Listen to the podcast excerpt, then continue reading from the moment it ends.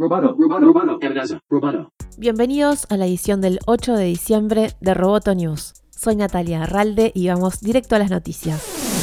Australia concretó hoy sus planes para hacer que Facebook y Google paguen a los medios de comunicación de ese país por el contenido de las noticias y se convirtió de esta manera en el primer país que toma esta decisión. El fundamento de la medida es la protección del periodismo independiente. Según las leyes que irán al Parlamento esta semana, las tecnológicas deben negociar con los editores y emisoras locales cuánto pagan por el contenido que aparece en sus plataformas. Si no pueden llegar a un acuerdo, un árbitro nombrado por el gobierno decidirá por ellos. Esta es una enorme reforma es la primera vez en todo el mundo y el mundo está viendo lo que sucede aquí en Australia, dijo el ministro de Hacienda australiano. Nuestra legislación ayudará a asegurar que las reglas del mundo digital reflejen las reglas del mundo físico y en última instancia apoyará nuestro paisaje de medios de comunicación, agregó. La ley supone un control estricto del poder de mercado de los gigantes de la tecnología a nivel mundial y es el resultado de tres años de investigación comenzó la BitConf 2020, el evento latinoamericano que se realiza cada año y que reúne a importantes exponentes del ecosistema local e internacional de las monedas digitales y la tecnología blockchain. Una de las primeras conferencias fue la del profesor de la Universidad de Nicosia, Andreas Antonopoulos, que presentó sus reflexiones sobre la moneda digital y el estado actual de este ecosistema a la luz del gran volumen de inversiones capitalizadas por el mercado. Antonopoulos invitó a no perder de vista que la moneda digital y su tecnología apuntan hacia otro tema más importante que no tiene que ver con Wall Street, sino con la creación de un sistema más justo y descentralizado. Para Antonopoulos es posible crear un protocolo más justo a una mayor escala, lo que se hace con blockchain, sistema de firmas, contratos inteligentes, monedas digitales y demás. Un sistema de equidad donde los participantes puedan ganar de forma colectiva y que funcione por sí solo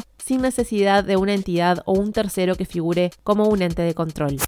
Comenzó el Festival Journalism AI, un evento que busca exponer los desarrollos más recientes que surgen de la intersección del periodismo con la inteligencia artificial, las últimas tendencias y qué deberíamos esperar para 2021. El evento, que es enteramente virtual y se extiende hasta el viernes, aborda desafíos clave como el uso de la inteligencia artificial para comprender, identificar y mitigar los sesgos de la sala de redacción y aumentar la lealtad de la audiencia. El festival cuenta con oradores, sesiones de capacitación y estudios de casos de principales organizaciones de noticias del mundo. Es una iniciativa de Google News y de la London School of Economics and Political Science. Roboto News es parte de Dovcast. Te invitamos a seguirnos en www.amenazaroboto.com, arroba amenazaroboto y facebook.com barra amenazaroboto. Hasta la próxima. News Periodismo.